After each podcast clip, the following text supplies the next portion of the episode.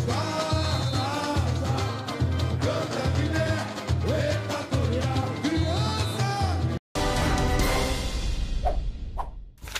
Malas com dólares e relógios de luxo são apreendidas com filho de ditador africano em aeroporto de São Paulo. O filho de um dos ditadores mais cruéis do mundo, Teodoro Obiang da Guiné Equatorial, acostumado a fazer putaria no Brasil desde 2003, ou seja, desde que Lula tomou posse, se deu mal dessa vez quando resolveu dar uma passadinha pelas terras tupiniquins na última sexta-feira. Ao aterrissar em Campinas, a Polícia Federal encontrou cerca de 16 milhões de dólares não declarados em dinheiro vivo e relógios de luxo nas bagagens dele e de sua comitiva, que obviamente foram apreendidos pela Receita Federal Brasileira. É, pelo visto, vai ter muito partido político e escola de samba no Brasil que vai ficar sem grana esse ano.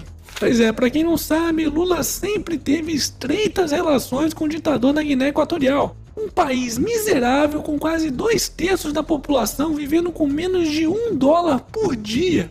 Lula funcionava basicamente como um lobista para as empreiteiras brasileiras atuarem por lá.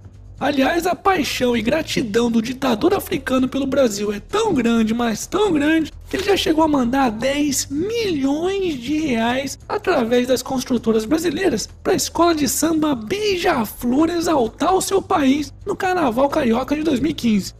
Tá de sacanagem, né? Mas aí, olha que esse picareta ainda é alvo da justiça em pelo menos cinco países por desvio de dinheiro, onde ele já possui mais de 500 milhões de reais confiscados.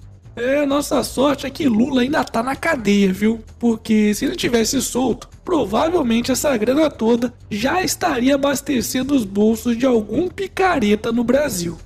Hashtag chola petralhada. E aí, curtiu? Então já sabe, né? Já vai deixando aquele like e compartilhando esse vídeo em suas redes sociais. Especialmente para aquele seu amiguinho que vai ficar sem pão com mortadela esse ano.